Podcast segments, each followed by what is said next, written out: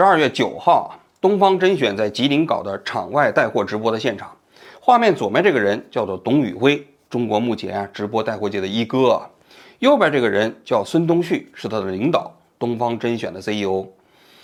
持续三天的直播啊，非常成功，一共卖货二点六七亿啊，平均每天差不多九千万。要说中国的现在的直播带货，真的是一个非常神奇的存在啊！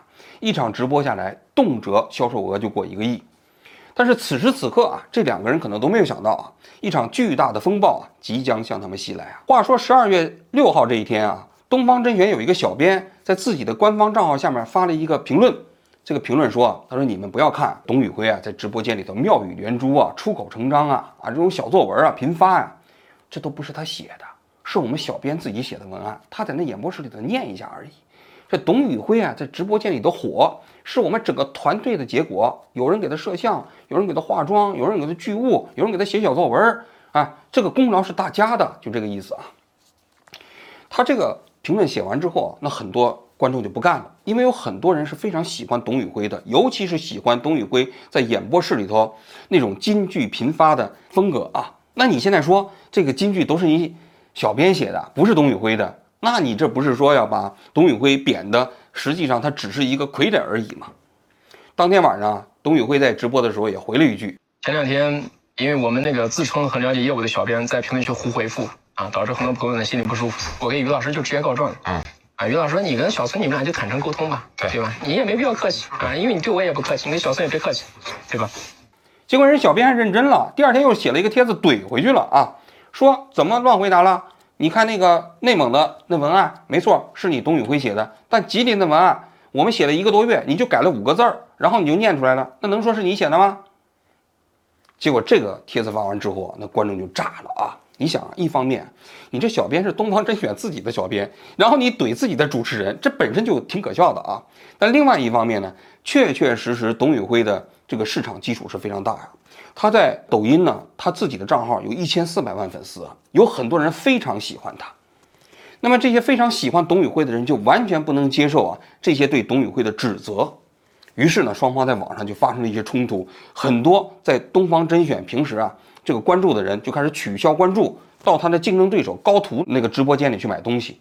所以十二月九号啊，吉林这场场外直播的过程中，哎，董宇辉跟孙东旭啊。在直播的过程中还沟通了一段时间啊，所以大家也别气了，没事啊。很多时候就是这个呃沟通不通畅啊，呃反正你别气啊。我们私下里呃吵架打架都无所谓啊啊，我们私下好着呢。嗯，对，来喝汤，就是不希望你整天太生气，好不好？嗯啊。但是这个沟通啊，实际上也没有起到特别好的效果。十二月十号这一天呢，呃，董宇辉就说因为心情不好啊，这直播就取消了。这之后的半个月啊，围绕着董宇辉和东方甄选啊，掀起了一场巨大的滔天巨浪。我们今天就来讲一讲董宇辉跟东方甄选之间的故事啊。董宇辉啊是陕西潼关县人，说起来跟我还是同乡啊，因为我在十八岁之前就是在陕西潼关长大的，所以我听他的口音特别亲切。他是一个农村的孩子啊，上大学是西安外国语学院，这个学校呢不是特别出名啊。毕业的时候呢，他就到新东方去应聘老师。大家都知道，新东方应聘老师的方式非常独特啊，就是看公开课底下几百名学生，还是免费的。你上课，人家新东方也不给你钱。你如果上几次课下来，学生对你反应非常好，你就留下来了；反应不好，你就走人。前两次课上下来，这董宇辉的学生给的评价非常一般，实际上已经没有机会了。他又专门找到了俞敏洪，说能不能再给他一次机会。后来俞俞敏洪就说：“那你就再上一次吧。”于是呢，他就上了第三次公开课，但这一次公开课啊，受到了学员的广泛好评，由此他就留在了新东方，成为了新东方的一名英语教师啊，而且很快他就成为了最受欢迎的教师之一。几年之后，他还当了新东方的一个教培主任啊。如果没有后来的事情啊，这董宇辉很可能就会成为新东方的一名这个教师，长期在这里头啊来做了。就两年前啊。中国政府突然打击这个教培行业，所有校外的补课行业都受到了毁灭性的打击，就不允许你补课了嘛。新东方首当其冲受到了非常大的冲击，因为新东方就是搞英语培训的。那你想想，新东方全国有上百万名学生在这上课，光老师都有几万名啊，一夜之间就不让他们讲课了。那么这些课怎么办？这些老师怎么办呢？新东方当时啊就把自己的课桌都给捐给了那些农村的学校。但这些老师你总不能让失业吧？面对困境之间，新东方想到了一个办法，也算是置于死地而后生啊。因为当时啊这个直播带货啊正在流行，新东方就想啊自己的老师啊都是口才比较好的这些人呢，哎，如果让他们去做直播带货，是不是也可以起死回生呢？于是他们就在老师中间征集了一批人，开始在网上也做起了直播带货。东方甄选就是这么成立的啊。因为当时啊，新东方股价在美国已经跌了百分之九十了啊，也是穷则思变呐。刚开始的时候啊，效果非常不好。你想想，新东方那些老师啊，都是文化人啊，啊，虽然说搞的是英语教学，但是基本上还是认同自己是个知识分子啊。但是卖货这事情啊，在中国人一般的眼中，属于那种怎么说，不太上得了台面的职业。你销售员嘛，对吧？所以呢，这些帮老师一开始做直播的时候，可能还有点端着，那么他不太能够放下架子啊。所以呢，整个这个东方甄选的直播间里头啊，销售这个业绩也是惨淡的。现在抖音搞这个直播啊，实际上竞争非常激烈。你想想，当你每个人都可以搞直播间的时候啊，这频道资源就是无限的了。那么每个人都可以开直播，那么什么人到这个直播间里头来看，就全靠你自己有没有本事，有没有吸引力了。当时每次直播没有人。就那几个，然后呢，那几个还坚守直播间里一直骂我，嫌我长得丑，影响他购物体验，坚持能骂一晚上。我然后我有一次在直播的时候，评论区突然发了一个“董老帅”，我上课不是自恋吗？我说我董老师把那一横去掉，抹掉啊，帅一些，董老帅。我瞬间意识到了，他应该是我的学生，怒不可遏，赶快学习去，没事看书去，实在不行出去跑个步，打个球去，干啥呢？是你来的地方吗？就在去年夏天的一天呢，大清早，他也知道直播间没有人。他说那导演当时也快睡着了，也没人管他，他就在直播间里头啊，不再去卖货了，他就开始讲起了黑格尔。对，比如黑格尔说，人类从历史中总结的唯一教训就是人类不会从历史中汲取任何教训。比如大家一想到康德，就是有两件事情，我越是长久的审视，越是在我内心极其引起震撼。第一个是头顶的星空，第二是内心的道德律。大家一想到了叔本华，都是人生如钟摆，在痛苦和反复之呃痛苦和无聊之间反复徘徊，欲望得到满足就无聊，得不到满足就痛苦。比如大家想到的尼采，就是杀不死我的，就终将使我更强大。你一想到他们，就是最后总结到极其浓缩的一句话来代表自己的哲学智慧和思考。但是你想到我们，我们是什么？是道可道，非常道，就是知识或者道理是可以被真理是可以被讲出来的，但不是一般人能说出来的真理。所以我们的哲学更多是一种内心的向内的内心的思考和精神的。提炼，而不是把它总结或者表达成文字，这只是一个艺术形式或者哲学表达的区别而已。哎，讲完的时候他就发现了，越讲啊，这直播间人越多呀，从一千呢到两千呢到三千呢。等他讲完的时候，直播间已经变成了好几千人了，不但听了他讲课，同时还开始买他的东西。刚进入直播间的朋友，请大家点击左上方关注我们。我很难相信这么长时间一万一千人在直播间里早上听我在这胡扯淡，这是什么样的生活体验？现在已经一万两千人了，很难相信抖音是一个神奇的平台。大家在六月的清晨点进这个直播间来挑战自己的生理极限，看着主播兵马俑一样的脸型，感到了人生的无常和命运的不公。十二零了哥，但是这个时候你发现跟我同样脸型的还有二九九十二片牛排送你的这一口锅。I can speak in English all the time, but please remember to buy something. I am now introducing the steak. Okay, three pieces. Of rib eye from Argentina。至此啊，一直以来不温不火的东方甄选啊，也包括董宇辉，一下子就火了起来。我们第十名了。This is unbelievable。能不能冲进前五？女人，你的名字叫做贪婪。我进了前十名已经很满意了，但是你还想让我进前五？这董宇辉火爆到什么程度呢？你想，中国现在实体书啊卖起来都是非常不好的。他在直播间里推荐了一本书，叫《额尔古纳河右岸》。每当想到额尔古纳河右岸，我就会想到那里驯鹿珠苔藓而栖，月光下萨满起舞，繁星低垂于夜空，篝火旁人们载歌载舞，饮酒欢唱，直到天亮。这一本书啊，在其后的三个月的时间里就卖了七十一万本，相当于这本书上市之后十七年卖的总和呀。这一本书七十一万本的销售额一千多万人民币。那你想想可不得了啊！而且他是直播间里头什么都卖啊，卖大米，卖地球仪，呃，卖这个孔子的书。那么这些后来都被称之为董宇辉销售过程中间的名场面。太阳到地球之间的距离，如果再近上百分之五，你知道吧？这是一个专家算出来说的。如果再近百分之五，温度就过高了，地球上不会有任何生命存在。如果再远离太阳百分之十五，温度又会过低，以至于地球上不会有任何生命存在。所以，如果从现在太阳到地球这个角度来看，它们之间的距离其实刚刚好，恰到好处。大概在一万年前，新月湿地就是现在的两河流域和埃及幼发拉底底格里斯这里，人类驯化了小麦。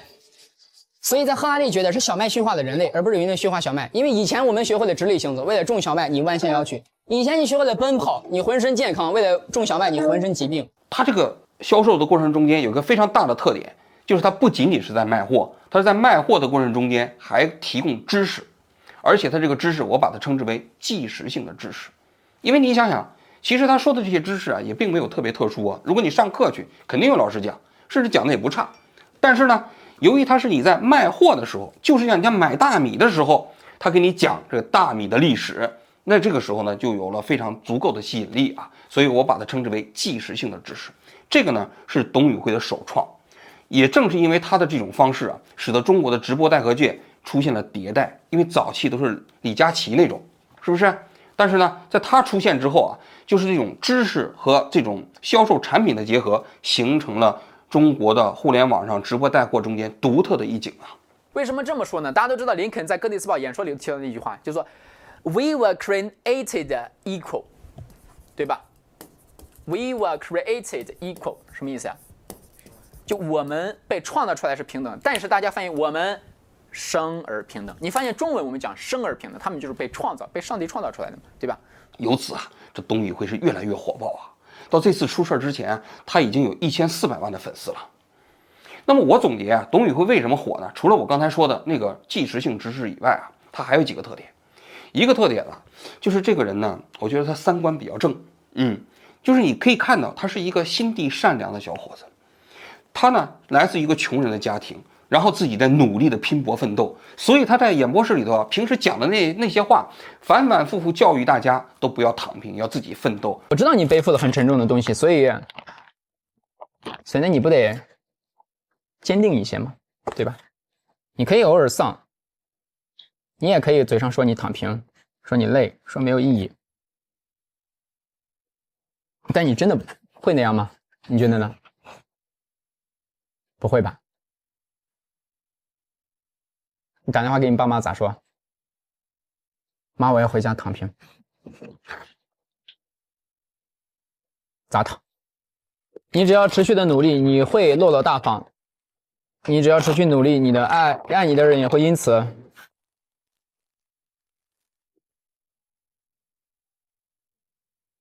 幸福安康。他给了很多那个直播间里头要去买东西的人呢，生活中间的一些鼓励啊。另外一个，他确确实实是知识比较渊博。他虽然是一个教英语的教师啊，但他涉猎比较广。他讲过老子，他讲过孔子，还讲过这个苏格拉底，还讲过黑格尔。你想想，那这些知识啊，而且他可以融会贯通，中英文同时啊来讲授啊，而且还把不同的知识组合在一起。于是他就形成了自己在演播室中间的一个特点，真的是金句频发。我没有牵你的手看过长白山皑皑的白雪，我也没有牵你的手。去过十月稻田，我没有让你感受过山间吹过的微风，也没有让你看见奔腾的清泉，我没有让你看见过熟透的稻穗如智者一般弯下的腰。亲爱的，这一切我们都没有经历过，但是我给你带来了五常的大米，我希望你感受这美好。这种金句频发，使得他的演播室啊。确实有了一些独特的吸引力，很多人可能不一定为了买货，仅仅就是为了想看他演播室里头直播讲了一些什么，来到这来看啊。这是第二个特点，第三个特点，我觉得这个小伙子，他非常具有同理心和同情心。他在直播过程中间有一次掉了眼泪，他们在问我说：“如果你现在特别想做一件事情，你会做什么？”我当时突然就哭了，但是突然就破了，我说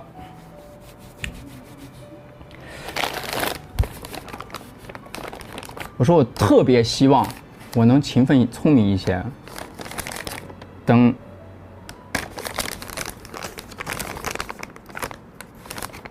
等新东方好的时候把他们再接回来。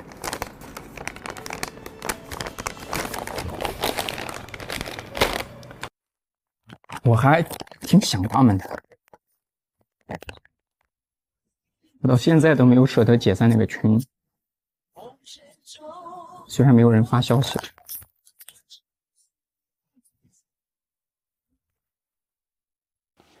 我个人觉得这是真性情，不是装出来的。说句心里话，我看到他这一段的时候也颇受触动啊。所以我觉得董宇辉的火，他实际上还是有一些必然性的。那么多那些所谓直播带货的，为什么只有他一个人现在拥有了这么广泛的市场呢？所以啊，我觉得董宇辉他身上确实有着一些独特的市场魅力啊。那么。随着董宇辉越来越火爆啊，他跟东方甄选之间的关系啊，似乎也变得微妙了起来啊。有人就猜测，东方甄选实际上并不希望董宇辉特别的火爆，为什么呢？董宇辉现在已经变成了东方甄选中间的头部顶流，他自己一个人卖货，占到了整个东方甄选的二分之一。虽然说业绩非常好啊，但是东方甄选可能对董宇辉啊，使他控制力也在变弱了。换言之，你东方甄选对董宇辉的依赖性变得更强了，那个对东方甄选来说可不见得是好事儿啊。很多人就猜测，东方甄选一直想要搞所谓的去董宇辉化，就是把董宇辉把他打压一下子，培养一些其他的主播，这些主播能够跟董宇辉之间形成一种冲突竞争，这样对于东方甄选来说才是一个最好的结果。所以有人甚至怀疑，十二月六号这个小编写的这个。评论就有人在幕后指使，你想想，你一个小编，你是公司内部的，你自己直接写评论，然后怼自己的主持人，这不正常。这就相当于我们王局拍案是吧？有一个策划直接在我们这个下面说，他说王局拍案说的每一句话都是我写的，他就给我念的，是吧？你别看他在这个每期节目播放几十万，其实都是我们的功劳，然后还置顶了，你想这正常吗？对不对？显然是不正常嘛。他这个小编哪来这个能量啊？对吧？所以有人怀疑这后面就有人指使，当然也没有证据啊。但不管怎么说啊，双方的矛盾因为这个评论开始公开化了。因为当时有很多人就是给董宇辉打抱不平，认为董宇辉给东方甄选带来了巨大的市场利益，但是他没有得到匹配的待遇。于是啊，就在十二月十号，董宇辉不就是回家了吗？休假了吗？十二月十三号这一天呢，这个孙东旭。从吉林回来之后，到了北京啊，他自己亲自上场啊，想要解决这件事情。公司这发展日新月异啊，就处理了很多的事情啊。今天呢，确实是来开个会啊。他实际上面对的都是消费者，他既然说开会了，本身这态度啊就挺令人反感的。紧接着呢，他把那手机往桌子上一摔，大家都说他摔手机啊，嗯，然后他就开始讲啊，前段时间。啊！有人根据网上流传的上市公司的财报截图，说宇辉一年收入几千万，请希望宇辉啊得到公正回报的粉丝们放心，那只是宇辉收入的一部分。我们公司一直在用实际行动表达对宇辉的高度认可。其次，他批判了饭圈文化。一直以来，公司和我们的主播坚决向饭圈文化说不。宇辉今天也跟我表态，会发布反对饭圈文化的声明，请粉丝们保持冷静，请部分粉丝不要以爱的名义害了我们的主播，让我们共同维护积极阳光的网络氛围和良好的购物环境。但孙东旭拿这种饭圈文化来说事儿，其实就是想说董宇辉支持你们的这些粉丝们，你们不要跟我较劲，你们这是政府三番五次说的，这是一个非常不好的文化现象，我警告你们呢，否则的话，我告诉你啊，你们也有可能被打击啊。但没想到他这场直播真的是给东方甄选带来一个灾难性的后果。大家都说从来没有见过这么蠢的老板，是吧？因为面对这么蠢的老板啊，一般大家都是私下骂。结果因为他在搞直播，还开会，结果呢，公众所有人都在骂孙东旭，而且很多是用脚投票啊。从第二天开始，大量的人开始这个取关东方甄选，平均每天一百万呢。那这可把这个俞敏洪给吓坏了。你要知道啊，其实新东方这几年也不容易啊，一开始教培市场被打击，是吧？差不多已经九死一生了，好不容易找到了一个东方甄选这样的一个方式卖农产品，然后呢搞这个带货直播，一下子把这个新东方啊也起死回生了。那么现在呢？现在每天流失一百万的粉丝啊，他一共东方甄选有三千万粉丝啊，那按照这个趋势，不是一个月就没了吗？是吧？所以啊。这俞敏洪在十二月十四号这一天就出来开始批评孙东旭。小孙做事情呢年轻有冲劲，但是呢不够圆润，所以相信大家可以理解。东旭和宇辉在各自的发言中都提到了饭圈文化，主要是因为有自媒体说东方甄选的文化呢是饭圈文化。坦率说啊，我从来不知道什么是饭圈文化，这一次算是被普及了一下。我不认为东方甄选有什么饭圈文化，也坚决抵制饭圈文化。但是整个事态啊，并没有好转，越发开始恶化起来啊。到了十二月十六号这一天，这事情啊，终于有了转机。俞敏洪把董宇辉请到了自己的直播间，一下就十万加了，估计我们这个半个小时的五十万加有可能。我蹭你的流量了。说实话，人都没法接都。嗯，解决的结果是什么呢？就是孙东旭这个 CEO 不能干了，由俞敏洪来亲自来当东方甄选的 CEO。同时啊，董宇辉啊没有走，是吧？因为那几天大家都在传言啊，董宇辉要离开东方甄选啊，确实有很多人给董宇辉提了非常好的这样一个条件啊。俞敏洪说没有，不会走的啊。然后呢，给董宇辉就开始升官加爵了。变成了东方甄选的执行董事，又是新东方的一个什么文化什么助理啊。总而言之吧，就是给了一些钱，给了一些好处啊。但是有人就观察，就这一天的直播过程中间啊，这董宇辉好像是显得心事重重，也不是特别开心。所以啊，这场直播之后啊，实际上也并没有得到特别好的效果。再加上老罗啊，那几天实际上也加入到这个战场啊。你想想啊，你是做高管的，或者是做老板的。如果手底下有一个人比你强，嗯，然后还在你这儿没走，然后还在帮你赚钱，然后大头又让你挣了，他赚的是小头，太爽了！你还想怎么样？太爽了！大家都知道罗永浩啊，那当年就是新东方的名师嘛，是吧？但是他后来因为跟俞敏洪之间啊处的不是特别好，就离开了新东方。所以那几天，罗永浩一直在替董宇辉在发声。所以今天我经历结合当年的经历，为什么给董老师讲说你最好就是创业，不要去，不要再去打工，不要再打工。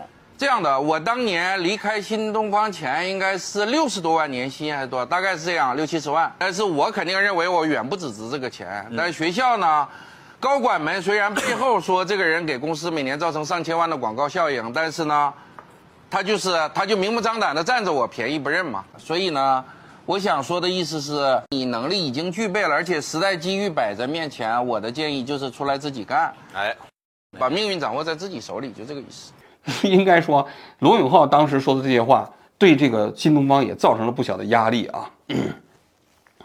那么，一直到了十二月十八号这一天，嗯，董宇辉终于在东方甄选自己的直播室里头重新出现了，也把俞敏洪请来了啊，双方算是握手言和啊。另外呢，这个宇辉作为这个呃现在东方甄选决策委员会的成员之一，并且呢是高级合伙人，所以呢对东方甄选的发展方向和重大决策有着这个充分的话语权，所以大家也不用太担心。那接下来啊，我来讲一讲我对这件事情的看法啊。那你说董宇辉啊，他到底有没有受到呃这个东方甄选的盘剥呢？如果我们要是看现在的销售业绩来讲啊。那董宇辉获得的收入确实是不匹配。那你想想，整个东方甄选的一半的销售额来自于董宇辉一个人。但是董宇辉呢，就孙东旭自己的披露，一年也不过只有几千万人民币嘛。那你他们去到吉林做一场直播，那销售额就已经两三个亿人民币了。所以呢，就现在的收入来讲，董宇辉肯定是拿的少了。但这里头可能还有一个因素啊，就此前双方有没有合同约定？当然我们不知道啊。但总而言之啊，我觉得其实这件事情还比很多人想象的复杂。但是我想跳离这个因素谈一点啊，就是，呃，在我们市场经济过程中间，哪一类的人的收入会比较高呢？就是有了特殊禀赋的人。这个禀赋啊，就是附加在你身上的，别人没有办法从你身上抽离的那种能力，这就叫禀赋。这种禀赋呢，又分为两类，一类呢是一种自然禀赋，比如说姚明，一生下来就特别高，对不对？所以人打篮球那是与生俱来的优势嘛。那像我再怎么练，我不可能打进 NBA，是不是？但是姚明呢，他稍加努力，他就可以成为 NBA 的球员了，这就是自然禀赋。你比如说科比。这个迈克尔乔丹那就是黑人，身上那个肌肉发达，最后人可以在千军万马过程中间取敌人之首级，在那个比赛最后几秒钟可以扭转整个战局，所以人家收入高，这没办法，这叫自然禀赋，啊，还有一类禀赋呢，实际上是后天习得的，当然也有一些先天的因素啊，你就比如说，易中天讲三国，《三国演义》大家都知道，全中国人耳熟能详，谁没看过？但是为什么易中天讲三国能火呢？我觉得这有两个因素，第一个因素，他讲三国有他自己独特的理解，啊，这个其实也不难，好搞《三国演义》研究的人很多也都如此。但更重要的一点，易中天自己的口才好，他有讲述魅力，他由于他有讲述魅力，再加上他自己独特的看法，就形成了一种特殊的市场号召力。于是易中天讲三国他就火了。那么也就是说，易中天他自己就具备了一个别人难以替代的禀赋。这种禀赋就是说，一方面他的学识，另外是一方面他的口才。在我看来，董宇辉啊，其实他就跟易中天一样，具备了这样一种独特的禀赋。这种禀赋别人是拿不走的。如果董宇辉离开东方甄选，那些观众就会跟着董宇辉到别的地方去。就是如果每个人要想提高自己的收入，说白了，你就需要提高你自己身上的禀赋。不管是先天性的禀赋还是后天性的禀赋，当你身上的禀赋别人无法替代、很难替代的时候，你的收入就会水涨船高，你就拥有了更高的叫价能力啊。但这里我们要讲一下啊，就中国这个社会啊，长期以来对人身上的这种禀赋实际上是不太尊重的。我们在中央电视台，大家也都知道，也有很多主持人非常火啊，但中央电视台所有的收入都是大锅饭，大家都差不多啊，高的人和低的人之间可能相差个一倍左右。但你想想，对那些非常优秀的主持人，其实就不是特别公平。这就是他本身并不尊重那些拥有独特禀赋的人。我自己其实也有亲身经历啊。我当时从中央电视台离职之后，我不是办了《局面》这个节目吗？当时我们第一季的时候非常火，那一期节目最高播放量可以达到两个亿啊。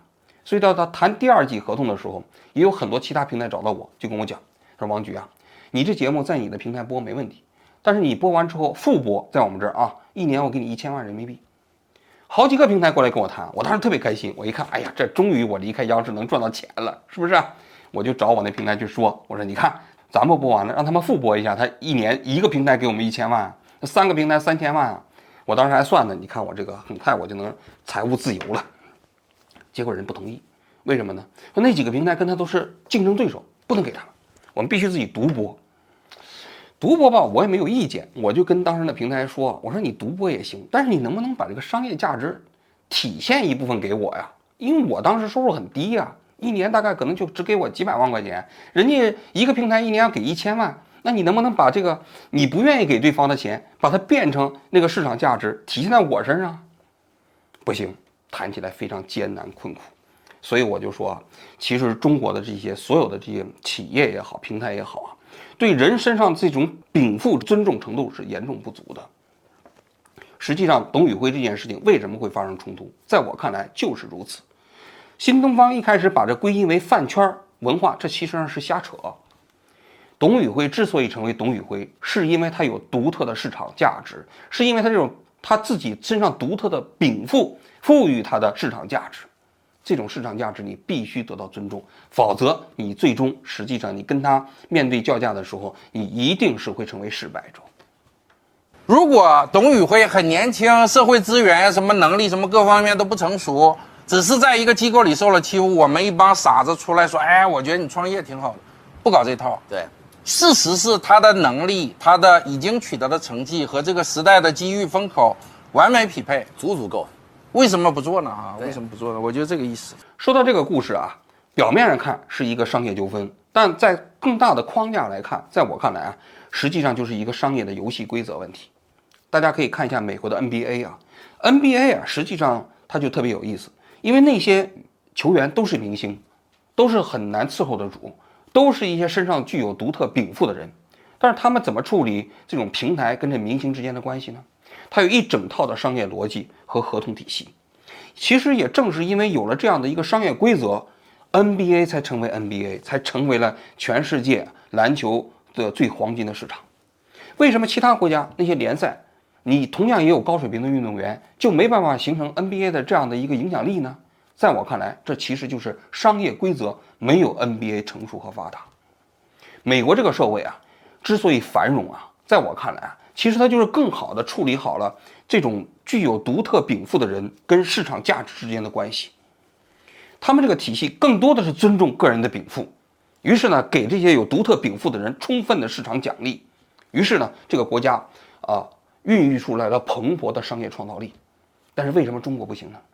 中国就是说，你这个你这个商业啊，本身呢，它更多的是把你的这个禀赋想办法压制下来，不是让你迸发出来，不是让你表现出来，不是让你释放出来，这是一种巨大的区别。